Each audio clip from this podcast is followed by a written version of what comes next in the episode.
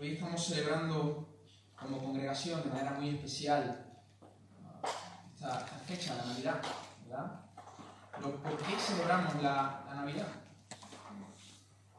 Obviamente porque esta fiesta anuncia el nacimiento de Jesús. De hecho, la palabra Navidad eh, tiene su origen en la palabra nativitas en el latín y significa nacimiento.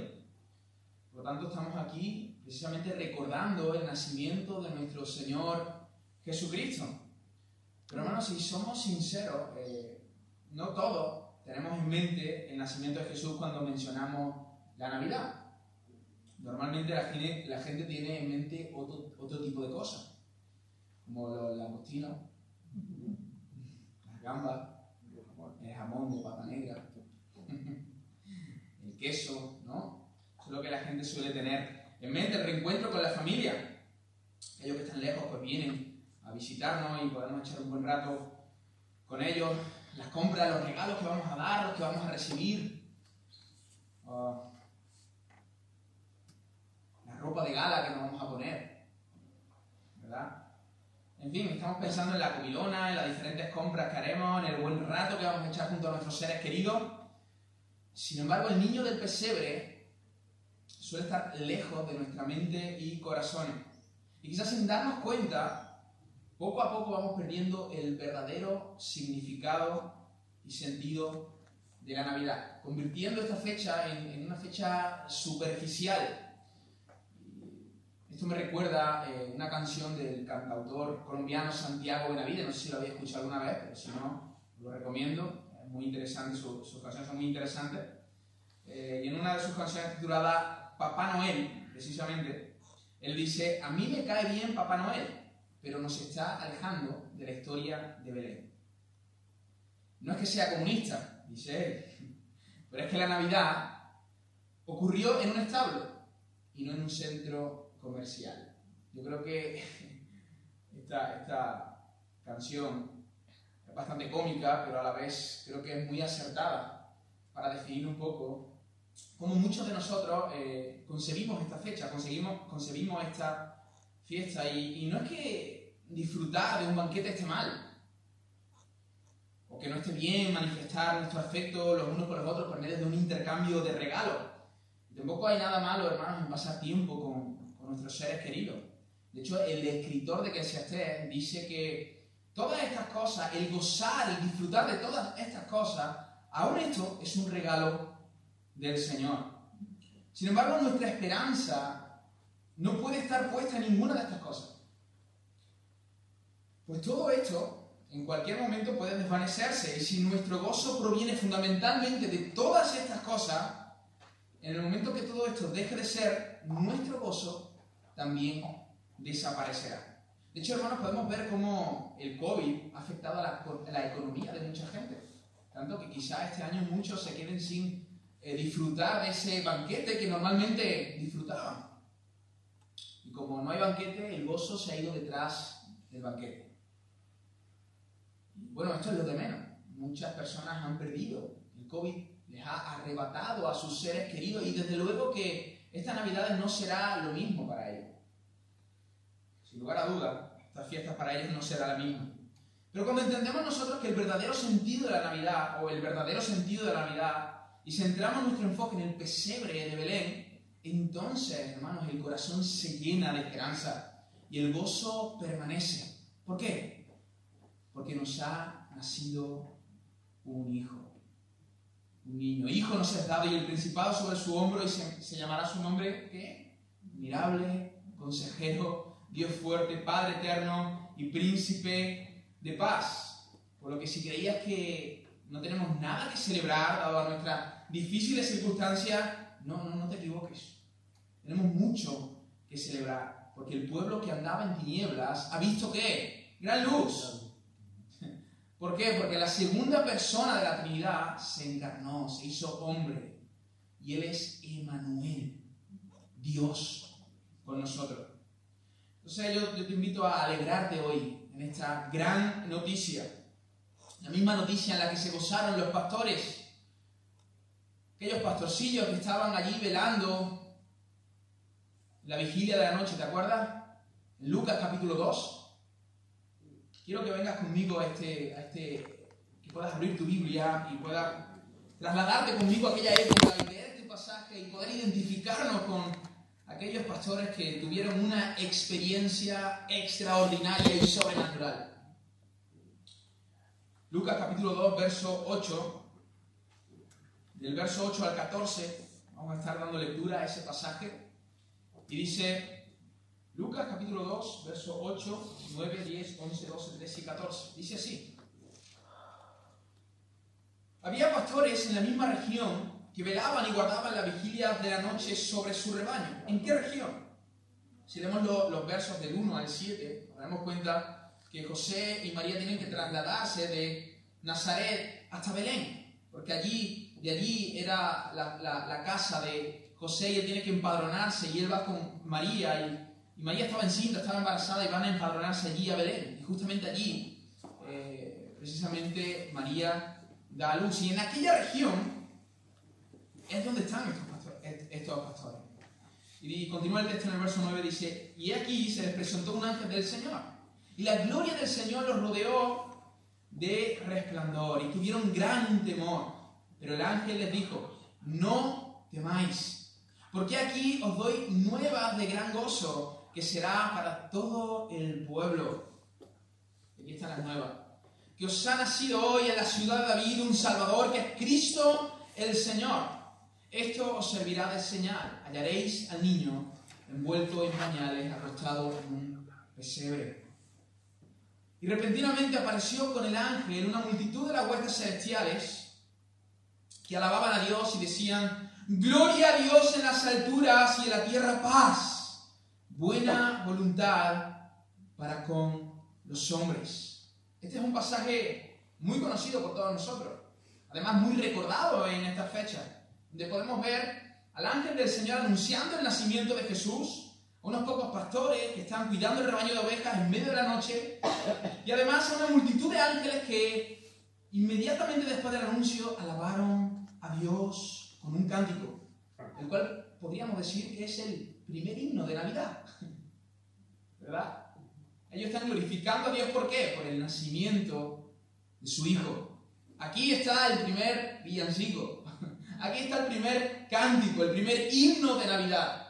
Ellos están glorificando a Dios y diciendo, gloria a Dios en las alturas y en la tierra paz, buena voluntad para con los hombres. El pasaje no, no termina precisamente ahí, pero quisiera reflexionar en, algunos versos de, este pasaje.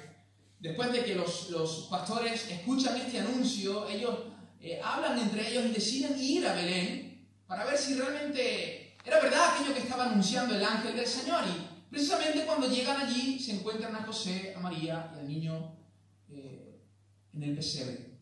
Y entonces ellos cuentan lo que el ángel les había dicho y la gente se asombraba de todo aquello que ellos estaban contando. Sin embargo, la, escritura nos dice algo ahí muy interesante, no vamos a hablar sobre eso, pero dice que María guardaba estas cosas en su corazón y meditaba en ellas.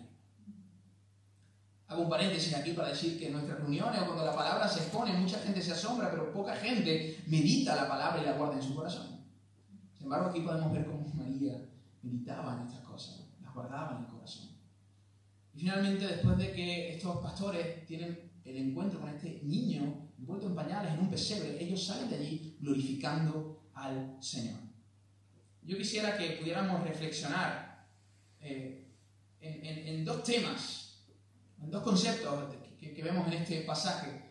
No, no voy a extenderme mucho el día de hoy, hoy es un día especial quiero dar una reflexión breve que ya me estáis conociendo sabéis que suelo ser un poco largo en las presentaciones, pero hoy voy a tratar de ser eh, más conciso y más breve. Y quisiera, eh, no voy a ir verso a verso, sino que simplemente destacar eh, al menos dos, dos, temas, dos temas bastante importantes en estos versos que acabamos de leer. En primer lugar, la gracia de Dios para con los pastores. Y en segundo lugar, el contenido del mensaje que anuncia el ángel del Señor. ¿Amén? ¿Estáis conmigo? Esos dos, vamos a reflexionar en estas dos cosas. La gracia de Dios para con los pastores que están allí en el desierto, cuidando a las ovejas eh, eh, en medio de, de la noche, y el contenido del mensaje que anuncia el ángel del Señor. Del verso 8 al 10 podemos ver la gracia de Dios para con los pastores. Hermanos, el Señor no envía a su ángel al templo para comunicar este importante anuncio al sumo sacerdote. Tampoco lo envía a la sinagoga para comunicarle esto a los doctores de la ley, a los escribas, a los fariseos, a los, saduceos. Quizá podríamos pensar que lo más lógico era eso. Estas personas, eh, los maestros de Israel, tendrían que preparar al pueblo de Dios para recibir al Mesías. Esa era su tarea. Tenían que proclamar la ley y de alguna manera preparar el corazón del pueblo para recibir al Señor. Por lo tanto, qué mejor que el ángel se les aparezca a ellos para que ellos puedan de alguna manera preparar al pueblo, pero vemos que no es eso lo que ocurre. El Señor envía a su ángel en medio de la fría noche del desierto para dar esta grandiosa noticia a unos humildes pastores de Belén. A unos humildes pastores de Belén. Hubo una época donde el ser pastor de ovejas en Israel era algo bueno. Hubo una época pero no fue precisamente esta época. Eh, sabemos, por, la historia que aquellos que, desarrollaban esta labor o eran esclavos o eran los hijos menores de la familia. De hecho, podemos recordarnos, recordar a David, ¿verdad? Que cuando llega Samuel a ungir al siguiente rey de Israel, y está allí toda la familia de Isaí, había alguien que faltaba. ¿Quién era ese? David. David no estaba allí entre ellos. ¿Por qué? Porque estaba pastoreando precisamente las ovejas porque él era el menor. Por lo tanto, el ser pastor de ovejas no era algo, era prácticamente una, una profesión casi que despreciable. Sin embargo, el Señor escoge a estos pastores de Belén. ¿Por qué? Hermanos, porque al Padre le agradó hacerlo así. Fijaros lo que dice Jesús en uno de sus evangelios, te alabo, oh Padre, Señor del cielo y de la tierra, porque escondiste estas cosas de los sabios y entendidos y las has revelado a quién? A los niños. Sí, Padre, porque así te agradó hacerlo. La acción de, de, Dios de escoger a los pastores para anunciarles el nacimiento de Jesús, hermano, fue pura gracia. No había nada, nada, absolutamente nada en los pastores que les hiciera ser buenos candidatos para escuchar el anuncio del ángel del Señor y luego proclamarlo. Sin embargo, Dios los escoge a ellos y en medio de la oscura noche, la gloria del Señor le resplandeció. Ahora, ¿esto, esto no te hace pensar en alguien? A mí me hace pensar en mí mismo. Al igual que los pastores, la luz del Evangelio de Cristo resplandeció en nuestra densa oscuridad. Así como los pastores estaban en medio, del desierto, en una densa oscuridad, así estábamos nosotros sin el Señor, perdidos, a oscuras, a ciegas.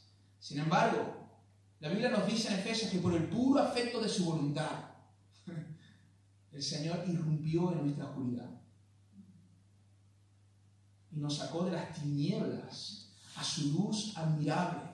¿Por qué? Porque había algo de especial en nosotros. Porque Dios dijo, es que no, no, puedo vivir sin ti. Yo no sé, necesito salvar al hombre. No, para nada, hermano. Dios no tenía ni necesidad de crearnos y mucho menos tenía necesidad de redimirnos. Él lo hizo porque Él quiso hizo por su amor, por, su gracia. Y nos rescató. Y nos salvó. Y nos redimió. No porque tuviéramos nosotros cualidades. De hecho, si te comparas con otros, posiblemente te das cuenta que hay, que hay mucha gente mejor que tú.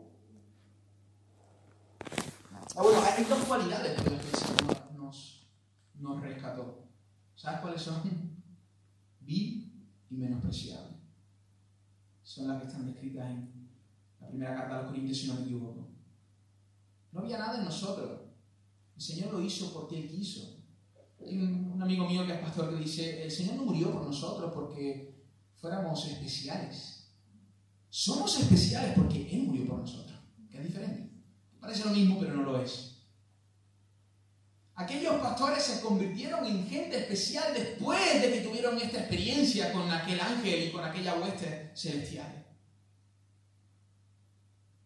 El Señor irrumpió en nuestra densa oscuridad y nos rescató. Gloria al Señor. Gloria al Señor.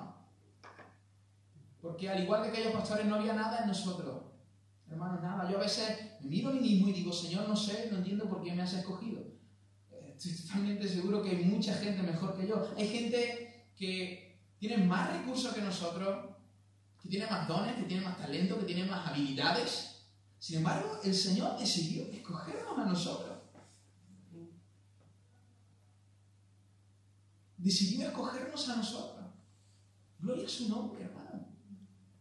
Hay, mucha gente mejor que cada uno de nosotros, pero el Señor le plació porque Él quiso salvarnos a cada uno de nosotros. E incluirnos en su familia, en su reino. Y no solo nos salvó, porque nos sacó de las tinieblas a, su luz admirable, pero ¿para qué hizo eso? Para que anunciáramos sus virtudes. Es decir, nos, al igual que los pastores, ellos tienen una experiencia con el Dios vivo por medio de un ángel, pero aquello no solo se queda en una experiencia, sino que ellos van y contemplan al niño en el pesebre y luego proclaman lo que ellos habían visto. El Señor no solo irrumpió en nuestra vida para que tuviéramos una experiencia bonita, Él irrumpió en nuestra vida, nos rescató de nuestras maldades y nuestros pecados, pero nos ha encomendado una misión. Y así como los pastores no se, vieron, como los más aptos para desarrollar esta misión, seguramente si tú te miras hacia ti mismo te darás cuenta que no eres el más apto. Cada vez que me miro a mí mismo, que miro mis habilidades, miro mis talentos, desespero. Literalmente desespero. Y esto va muy en consonancia con la elección que Jesús hace de sus discípulos. Escogió gente corriente, común, a los que habían sido desechados por los maestros de la ley. Porque un niño a los 12 años en Israel se le hace una prueba para ver si vale como un eh, maestro, como un rabí, y si no vale como un rabí, es desechado y tiene que aprender la, la profesión de su padre. Por lo tanto, posiblemente todos los discípulos de Jesús habían sido judíos, que habían sido desechados por los rabíes. Vosotros no valéis, sin embargo, el Rey de Reyes y Señor de Señores va uno por uno escogiendo. Y por medio de ello, después de dos mil años, ha hecho promesas el Señor. Por lo tanto, de la misma manera que actuó a través de ellos, puede actuar hoy a través de cada uno de nosotros. Sin importar nuestros talentos, habilidades y cualidades. Porque sabes que tú y yo somos vasos de barro, pero que portamos un mensaje glorioso que es el Evangelio. Y eso es lo que brilla en cada uno de nosotros cuanta más imperfección, cuanta más debilidad hay en cada uno de nosotros, más poder de Dios. Porque mi poder se perfecciona en vuestras debilidades. Gloria al Señor. Gloria al Señor. Gracias, gracias, gracias de Dios. Pero no solo gracias de Dios, sino que también podemos ver el contenido de las nuevas, de las buenas nuevas que, el ángel pronuncia con los pastores. El verso 11 y 12. Fijaros, dice que son nuevas de gran gozo, dice el verso 10, pero el verso 11 y 12 dice que os ha nacido hoy en la ciudad de David un Salvador, que es Cristo el Señor. Esto servirá de, señal. Hallaréis al niño envuelto en pañales, acostado en un pesebre. Hermanos, el principio del anuncio del ángel es muy apasionante y entusiasta. Cada palabra que, el ángel vaya añadiendo a su frase va sumando importancia a la noticia que él está transmitiendo. Fijaros, primero empieza diciendo, os ha nacido hoy. ¿Os ha nacido a quién? Él está hablando con los pastores. Por lo tanto, la noticia que el ángel está transmitiendo a los pastores no, es algo que no tenga que ver con ellos, es algo que, que tiene que ver todo con ellos. Os ha nacido a vosotros. No es apenas una información más, es algo que los involucra a ellos, que tiene que ver con ellos. Os ha nacido, y no solo os ha nacido, sino que os ha nacido hoy. Era algo para, para ese preciso momento. No es lo mismo que te den una noticia que no tiene nada que ver contigo, a que te den una noticia que te afecte de manera profunda. Bueno, esta noticia les afectaba de, de manera profunda, y no solo a ellos, sino que a cada uno de nosotros. Pero, pero fijaros, os ha nacido hoy en la ciudad de David. Hermanos, David fue el rey más querido de Israel. Y todos sabían que el Mesías venía de dónde? La descendencia de David. Pero aquí no solo menciona a David, sino que dice que en la ciudad de David le había nacido. Hoy, el profeta Miqueas había profetizado años atrás que en Belén iba a nacer el Mesías. Por lo tanto, yo creo que a estas alturas del anuncio, los pastores ya pueden sospechar de qué noticia se trata. Sigue el ángel y les dice, un Salvador que es el Cristo. Hermanos, aquí finalmente las dudas fueron confirmadas. Posiblemente ellos pensaron, es el Mesías, es el descendiente de David, quien reinará en Israel y nos salvará de la opresión del imperio romano. Así como Moisés liberó al pueblo de, Faraón y de Egipto, así como los jueces libraron al, al pueblo de Israel de los pueblos enemigos. Así, así vendrá el Mesías y nos va a librar de la opresión del imperio romano.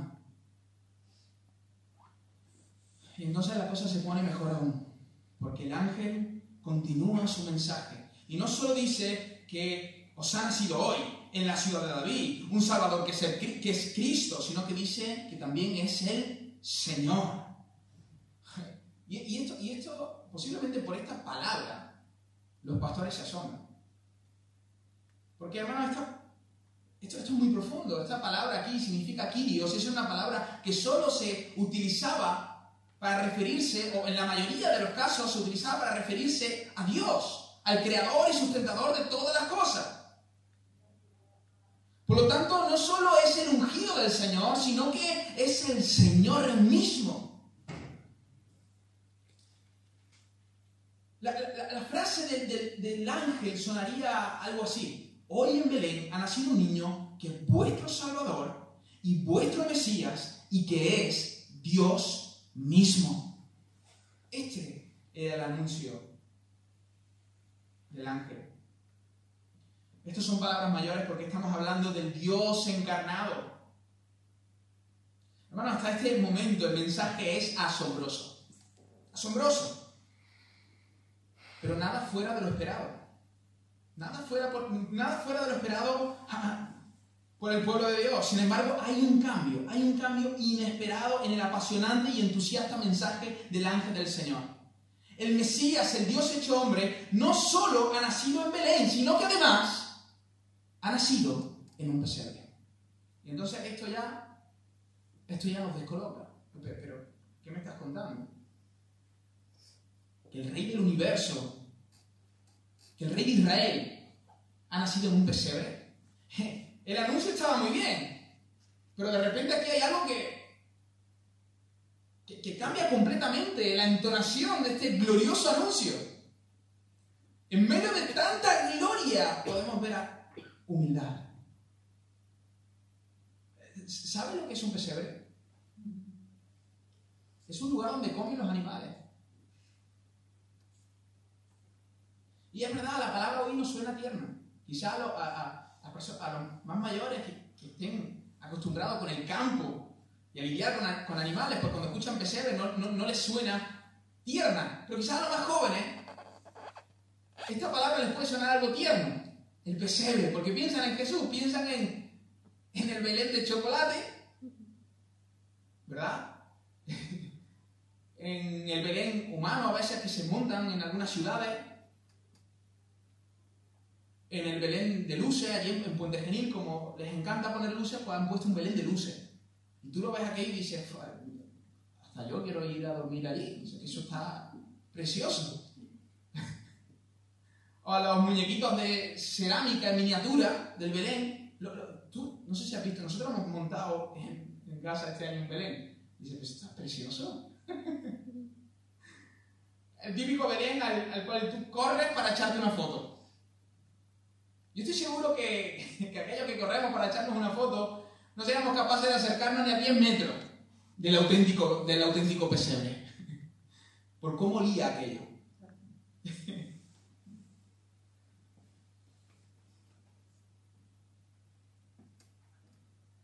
Hermanos, sin embargo, Jesús nació en un lugar así. ¿Pero por qué? Estaba profetizado que sería de la descendencia de David. Y así fue. Que nacería de una virgen, lo que también se cumplió. Y que nacería en Belén, la ciudad de David, cosa que también ocurrió. Pero, pero en un pesebre. Eh, no sé si lo sabía, pero de eso no había nada escrito. Es decir, él no, no, tuvo que nacer en un pesebre para cumplir alguna profecía, como vemos que Jesús hace constantemente. Él está constantemente cumpliendo profecía. Sin embargo, el hecho eh, de que él fuera recostado en un pesebre, o que naciera en estas circunstancias, no estaba profetizado. Entonces, ¿por qué un pesebre?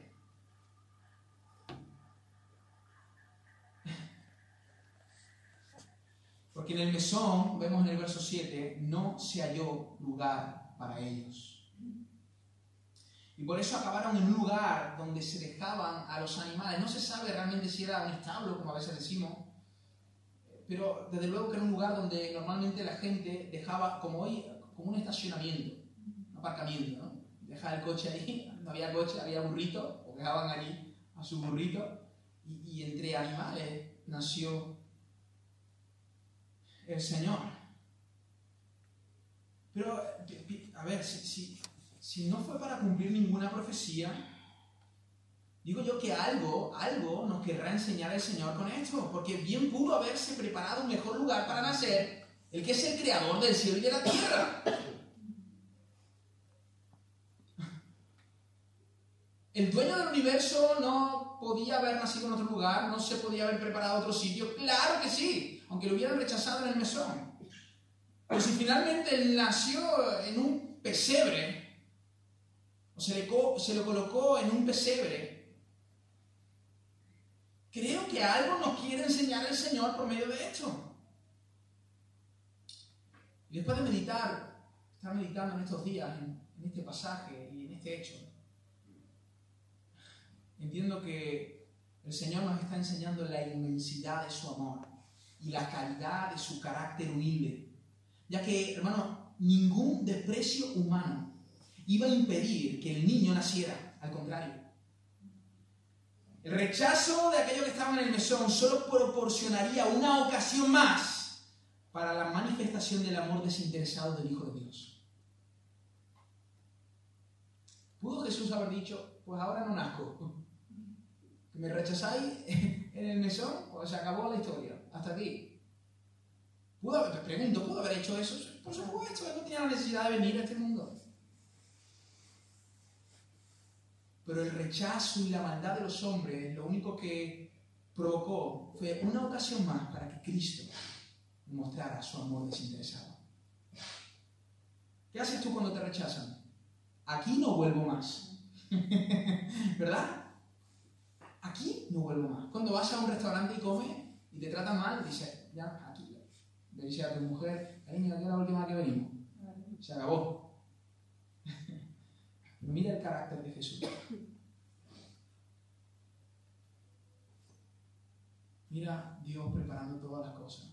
Él pudo ir a, haber, haber concluido aquí, se acabó. Pero no hizo eso.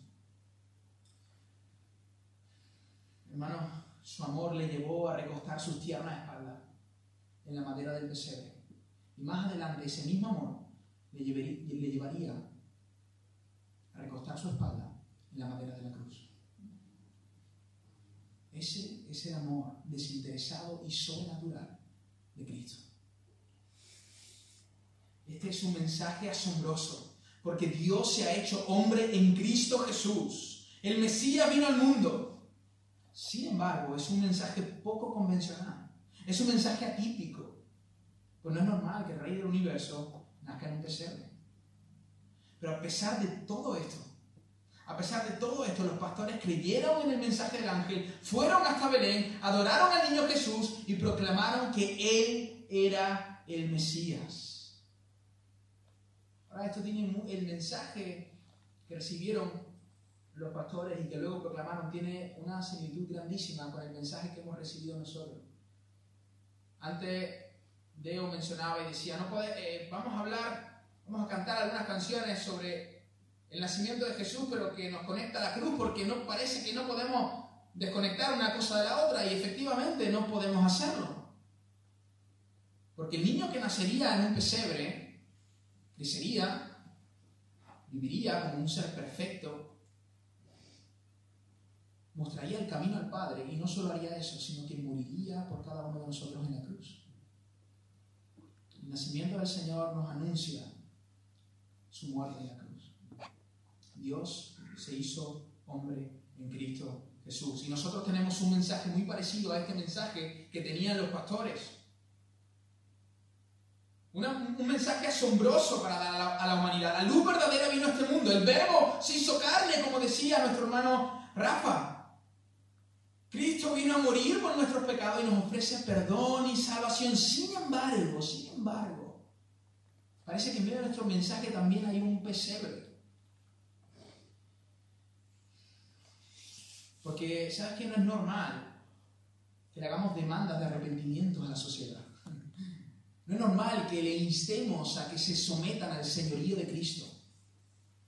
Cuando habla de Jesús, de que Él ama, de que Él perdona, de que Él restaura, de que Él salva, entonces la gente aplaude y dice, oh, me, encanta tu mensaje. Pero entonces cuando llegas al arrepentimiento, los, corazones se endurecen. Cuando llegas a, a, decirles que tienes que someterte a Cristo, entonces se da la espalda y se va. Porque es un mensaje poco convencional, es un mensaje atípico.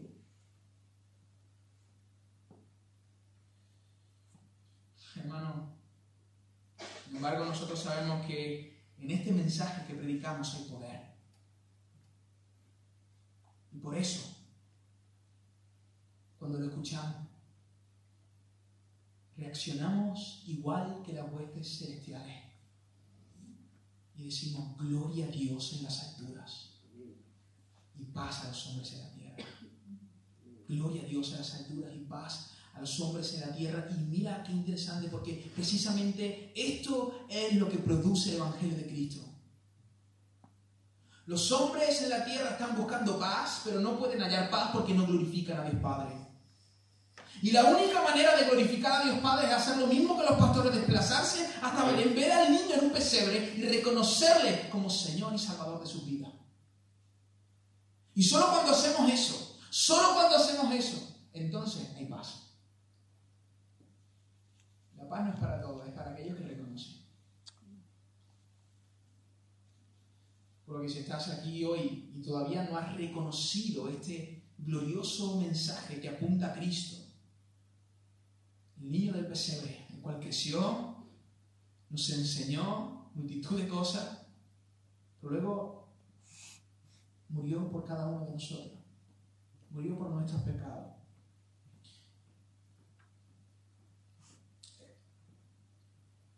No tenía esto apuntado en el sermón, pero ¿sabes cuál es la diferencia de Jesús y todos los demás maestros que han existido a lo largo de la humanidad? Todos los revolucionarios, poetas, filósofos y maestros que, que han existido están constantemente apuntándote y tratando de enseñarte que hagas algo. Si leemos los evangelios, podemos decir que Jesús se comportó como uno de ellos, porque él hizo exactamente lo mismo, él enseñó. Lo que pasa es que obviamente la diferencia era que él enseñó la verdad. Ahora, Jesús fue mucho más allá. Porque, mira, quizá va a sonar raro lo que te voy a decir, pero las enseñanzas de Cristo, ni siquiera sus enseñanzas fueron suficientes. Y sé que hasta ahora mismo estás diciendo, uy, herejía, ah, pero tranquilo. Él enseñó un montón de cosas en sus tres años de ministerio, pero a la hora de la verdad, ¿qué hicieron sus discípulos? ¿Qué hicieron? Le dejaron. Ni siquiera sus enseñanzas fueron suficientes para sostener su corazón. Ahora mira, Jesús no es como los demás maestros que te apuntan el camino, que te guían el camino. Él hace mucho más que eso. Además de enseñarte el camino que tienes que andar, Él va por ti, muere en una cruz, después de morir en una cruz, resucita al tercer día y se mete dentro de ti por medio de su espíritu. Y ella no solo te enseña, sino que su espíritu en ti te lleva a andar por esos caminos que Él te dijo que tenías que andar. ¿Te das cuenta la diferencia? Creo que es muy grande. Y no es que las enseñanzas suyas no fueran suficientes, sí que eran suficientes. Lo que pasa es que el problema estaba en nosotros. Por eso tiene que morir, resucitar, habitar en nosotros por medio de su Espíritu. Y ahora sí, ahora sí, ahora podemos seguir cada uno de los pasos que nos indicó. Cristo es glorioso. Cristo es glorioso. Cuando estamos delante de un mensaje así y no reaccionamos igual que, los, que las huestes celestiales que glorificaban al Padre, algo está mal en nuestra mente y en nuestro corazón. Algo no, algo no está bien. Cuando no hay gozo, porque son nuevas de gran gozo. Por lo tanto, cuando no hay gozo en el corazón, después de escuchar el glorioso mensaje del Evangelio, el problema no es el mensaje, el problema es nuestro corazón. Y para terminar, Si lees el verso 20, te vas a encontrar con algo muy interesante. Lucas 2, verso 20. Dice que los pastores se fueron glorificando al Señor. Ahora, una pregunta, cuando ellos escucharon al ángel, el anuncio del ángel, ¿glorificaron a Dios? ¿No? Cuando ellos escucharon el cántico de las huestes celestiales, ¿glorificaron a Dios? Ellos fueron al pesebre. Pero después de tener un encuentro con el niño del pesebre, entonces glorificaron a Dios. ¿Sabes qué? A veces me da la sensación que estamos aquí, estamos escuchando la palabra del Señor, estamos escuchando los cánticos del Señor, pero todavía no hemos tenido un encuentro con el niño del pesebre. Por eso no estamos glorificando al Señor para que tú y yo podamos glorificar al Señor. No basta solo estar expuesto a la exposición de la palabra. No, basta solo, no, es necesario solo estar expuesto a los cánticos. Necesitamos tener un encuentro con el niño del pesebre. Que sí, que sí, que utiliza los cánticos y la exposición de su palabra para que podamos tener ese encuentro con Él. Pero podemos estar aquí y no glorificarle. Oh, hermanos, que podamos entender. Que podamos entender que aquel que yacía recostado en el pesebre, años más tarde, yacía en una cruz. Y lo hizo por amor a cada uno de nosotros. Ese es el mensaje de la Navidad. No sé